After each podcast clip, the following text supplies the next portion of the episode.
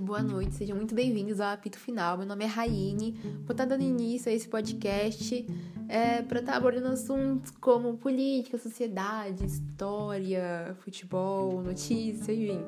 É uma farofada, né, de tudo um pouco que vai rolar aqui.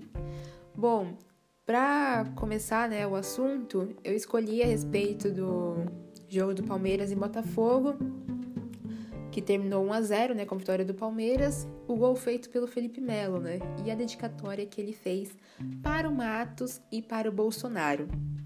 Bom, muita gente, tipo, não ligou para pelo que ele falou. Teve pessoas que ligaram porque, bom, sabem a história do time, do clube, né, e se incomodaram com isso.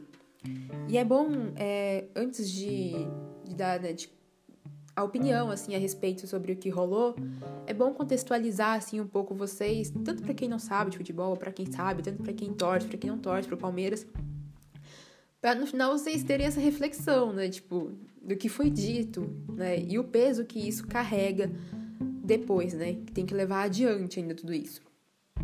Bom, Palmeiras ele foi fundado em 26 de agosto de 1914, na presença de 46 pessoas, é, e tinha o objetivo de estruturar um time de futebol que representasse a comunidade italiana fixada aqui na cidade de São Paulo, né? E essas pessoas é, eram reunidas simpatizantes e jogadores de origem italiana.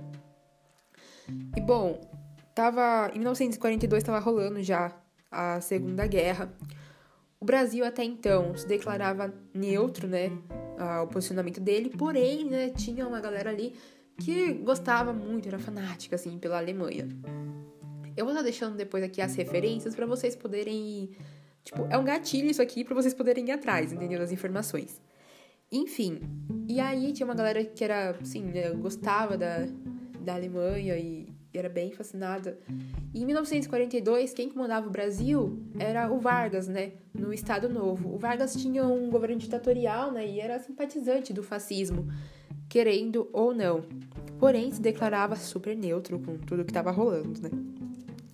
Bom, é, em 42, em janeiro de 42, foi feita uma reunião para romper as ligações com os países de, de eixo. E o que, que eram os países de eixo e os aliados, ou Nações Unidas, como bem é chamado, né?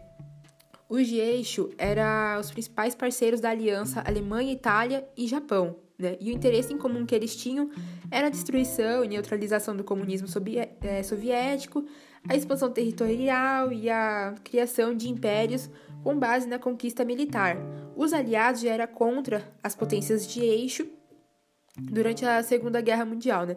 E a partir da declaração feita em 1 de janeiro de 42, promoveram a aliança como meio de controlar a agressão alemã, japonesa e italiana. Quem participava dos aliados era Estados Unidos, União Soviética, Reino Unido, China e tem mais uma galera também que participava. Bom, e aí como teve essa, esse rompimento né, com os países de eixo aqui do Brasil, em agosto de 42, os submarinos nazistas eles começaram a afundar os navios mercantes brasileiros. Soma assim mais ou menos em 36 navios que foram afundados e uma galera que morreu também né, no meio de tudo isso. E alguns navios foram afundados em plena costa brasileira, né? E com isso a União Nacional de Estudantes liderou um movimento que se tornou depois uma campanha é, fazendo com que o Brasil declarasse guerra à Alemanha. Bom, o Brasil declarando guerra à Alemanha já dá para saber com quem ele vai é, virar amigo, né, gente? Com quem ele vai se aliar.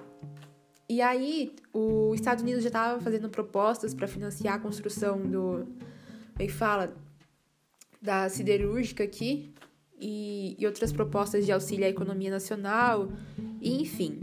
Bom, o futebol aqui em São Paulo era acomodado pela galera da elite, né? Então, tipo, Mackenzie, Paulistano e entre outros.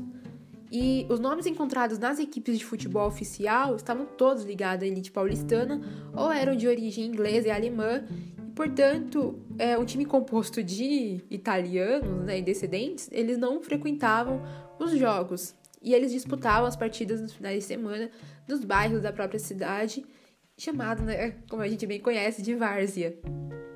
E aí, com isso, o Palestra Itália começou a representar não somente a invasão dos imigrantes, né, com a maioria de classe baixa, mas também a invasão nas arquibancadas. E esses é, eles saíam de bairros periféricos e operários, como Bexiga, Brás, Moca e Barra Funda, para acompanhar os feitos italianos contra a elite, né? E era, como é que fala, uma invasão da classe menos afortunada em um local que até então era dominado somente pela alta sociedade ali. E é, acabava causando um desconforto na elite, que não, até então não era acostumada a desfrutar do mesmo espaço físico com a classe trabalhadora, né? Bom, é, é importante vocês gravarem essa parte, viu? Que não era acostumada a desfrutar do mesmo espaço físico com a classe trabalhadora e que saía de bairros periféricos e, bom, é importante vocês terem em mente isso até o final do, do áudio, né? E aí, com isso, como o Brasil, né, virou amigo do, dos aliados, eles não queriam, é, como que fala? Nada que fizesse referência ou é, manifestasse qualquer alusão aos países de origem, né? E aí foram perseguidos, enfim, é, para poderem estar tá mudando o nome para Sociedade Esportiva Palmeiras. Bom, e aí, com tudo isso que rolou, né, por detrás, até então a imprensa também não ligava pro Palmeiras, né? Foi como eu falei, era só elite, só elite, só elite. Ninguém tava ligando pro Palmeiras. Aí começou a ganhar os campeonatos, conseguiu ter, né, ser introduzido ali no meio da galera. Porém, as pessoas continuavam marginalizando, né, os italianos e enfim. E aí, vamos agora trazer para né, 2000, 2018 e 2019, né? 2018 o Palmeiras ele foi deca campeão. E aí a CBF tinha convidado o Bolsonaro para poder é, assistir o jogo e poder levantar a taça junto com os jogadores, né? Tirando todo o brilho ali, tipo, da comemoração e desviando os olhares para então o presidente nem tinha tomado posse ainda. Mas isso, tipo, só foi permitido, né? Por conta da diretoria do Palmeiras, né? O Bolsonaro estava super engajado, super empenhado em falar do Palmeiras nas suas redes sociais, usando camisa, enfim, várias coisas. E aí, né, a, a diretoria se aproveitou disso, desse populismo, e tomou isso para eles, né? achando que seria uma coisa grandiosa. Foi vergonhosa, na verdade, né? E aí o Bolsonaro entrou em campo e, bom, o Felipe Melo já tinha o seu posicionamento político até então, mas era em rede social, né? O que ele faz na rede social, cara, é coisa dele. Mas a partir do momento que ele pisa ali no gramado, é respeitar o clube, é respeitar o Palmeiras. Entendeu? Então, assim, é muito desrespeito que tá vindo. Muito, muito, muito voltando. E aí o Bolsonaro foi, levantou a taça, fez pose de, de jogador, né? Com coisa que ele participou de alguma coisa, da comissão técnica, ou foi treinador, ou enfim. Mas ele não fez nada, né? Só, só fachada.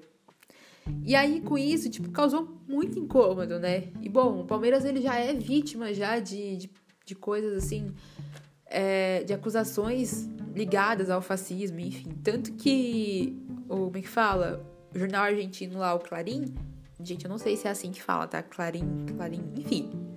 É, tava falando que a história era vinculada, como é que fala? Que a disputa política chegou ao futebol e que a torcida do Palmeiras se declara bolsonarista, né? Então, assim, para vocês começarem a ter noção do, do que isso, é, do quanto isso pegou mal, né? Isso foi ano passado, né? E aí a jornalista que, que escreveu sobre ainda citou historiadores, enfim, falando que a história da instituição é, foi fundada com o nome Palestra Itália e era embrião do fascismo no. Como é que fala? No Brasil, né? Enfim, gente. É algo assim que, que não dá pra, pra acreditar, né? E aí também teve os gritos homofóbicos é, dos torcedores em um metrô de São Paulo, né? E aí o Palmeiras é, repudiou a matéria e foi se posicionar sobre, né, sobre tal assunto, falando que não era responsável por atos isolados de torcedores que não representam a instituição e seus valores. Gente, eu não sei se vocês acompanharam, né? O Santos na, na sexta-feira é, se posicionou sobre um do, dos torcedores que fez um comentário racista. E assim, realmente, você não tem como controlar todos os seus torcedores, né? Mas tem como você se posicionar sobre isso, né? Seja numa, me fala, no posicionamento em rede social, enfim. É importante isso. Porque senão parece que você tá passando a mão, assim, sabe? Tipo, tá jogando problema para outra pessoa e não tá é, pegando isso para resolver. Bom, e aí, né, teve a. Como é que fala? Quando o Bolsonaro entrou lá em campo ano passado, uma galera de menor número vaiou e depois foi sufocada por gritos de, de mito, né, gente? Então, assim, não é a primeira vez que. É, como é que fala? Presidentes se. Como é que fala? Usam o futebol como maneira de. É, de populismo, né, de, de engajamento, enfim, teve o Corinthians, o Lula, né, na época dele, que recebeu a comissão técnica, a comissão lá do Corinthians em Brasília, teve o Aécio que deu faixa, taça no Campeonato Brasileiro em 2003. Então, não, não é de hoje isso, né? Mas, enfim, gente, com tudo isso que, que acabou acontecendo, é, a associação, né, acabou rolando, tipo, de Bolsonaro e, e, Palmeiras, e as pessoas acabam falando sim, né? Porque a gente, foi como eu disse, a gente já é vítima já falando que estamos ligados ao fascismo e etc. E aí, por conta de, de um posicionamento do jogador dentro de campo, generalizar toda uma torcida é algo que, realmente assim incomoda, né? E também porque não foi somente pelo Bolsonaro, mas também pela declaração dele pro Matos, né, gente? Porque quem acompanha tá vendo os protestos que tá rolando do Palmeiras contra o Matos. Não é de hoje que esses protestos estão vindo, sabe? É, foi como eu disse ali no, no começo da história. A galera que ocupava arquibancada era uma galera operária, né? O pessoal assim, tipo, de baixa renda, enfim. E teve uma. Me fala, o Palmeiras ele tem um ingresso assim, tipo, muito caro, meu. É um dos ingressos mais caros do Brasil. Entendeu? Então a galera que acaba indo lá para acompanhar, não é generalizando todo mundo que entra lá para assistir o jogo, mas boa parte da galera que entra é assim, o pessoal que, né, querendo não tem dinheiro pra estar tá ali para acompanhar todos os jogos ou para pagar o sociavante que tipo é muito caro. Mas um pai que tem os filhos para poder, que gostam de futebol, enfim, não consegue acompanhar o Palmeiras, levar seus filhos na, nos jogos por conta do, do valor de ingresso, né? Fazendo com que é, afaste o, a massa, o povo, enfim, do, do futebol.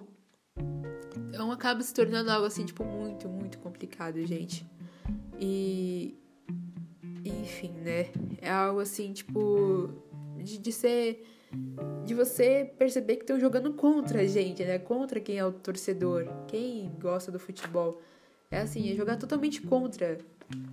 Porque, foi como eu disse, o Bolsonaro ele já fez, ele não hesita né, em fazer declarações de xenofobia, ele não hesita mesmo. Então, quando você vê isso, você, você se sente assim, como palhaço, né? Porque parece tão. estão tratando a gente assim como nada, né? Tipo, é o maior patrimônio do clube e as pessoas não não estão ligando pra, pra isso, né? E, enfim.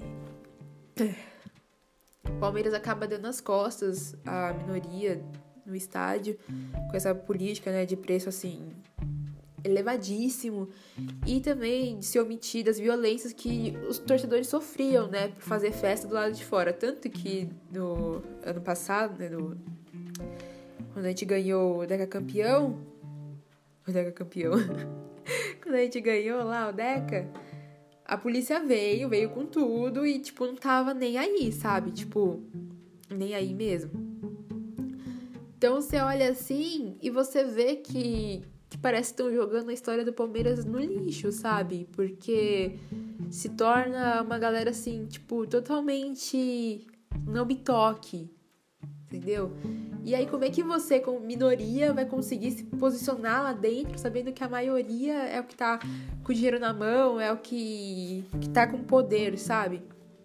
E aí resta gente que torce, que gosta, caçar meios de, de mostrar, olha, não é bem assim que funciona. Entendeu? Calma aí. Você tá é, sendo contratado para representar o nosso time aí dentro, tá jogando pela gente aí dentro. Então você tem que respeitar sim a história do time. Você tem sim que saber a história do time. Entendeu? Pelo menos o básico, assim. Pelo menos que foi fundado por descendente de italiano. para você não fazer asneira, pra você não comentar é, coisa assim, tipo, que, que não precisa. Sabe? E.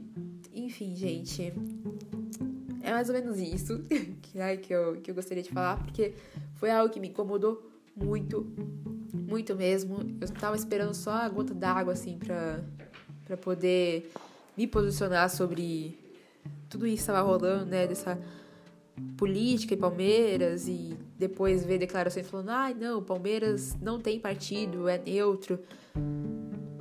É algo que você é incompreensível, né? E assim, o Palmeiras tem toda uma tradição de, de resistência, gente. Então, a conquista que, que rola ali, tipo, na hora de levantar a taça, tem que ter o mesmo peso que a história que a gente carrega, né? Tanto quanto o torcedor e o clube, quem fundou e a história por detrás de tudo isso. Tá ok? Grande dia! então é isso, gente. Eu espero que vocês tenham gostado desse primeiro episódio. Depois vocês entrem lá no, no Instagram do Apito. Eu vou estar tá deixando aqui na, me fala, na descrição o, o Instagram e também para vocês poderem dar sugestão de assuntos que vocês queiram que sejam abordados, tá bom? Bom, depois dê um feedback do que vocês acharam, se eu falei muito rápido, se eu falei muito devagar. E eu vou deixar também as referências do que eu usei para conseguir me basear, para conseguir estar tá passando as informações para vocês. Tá legal? É isso, gente. Boa noite e até o próximo episódio.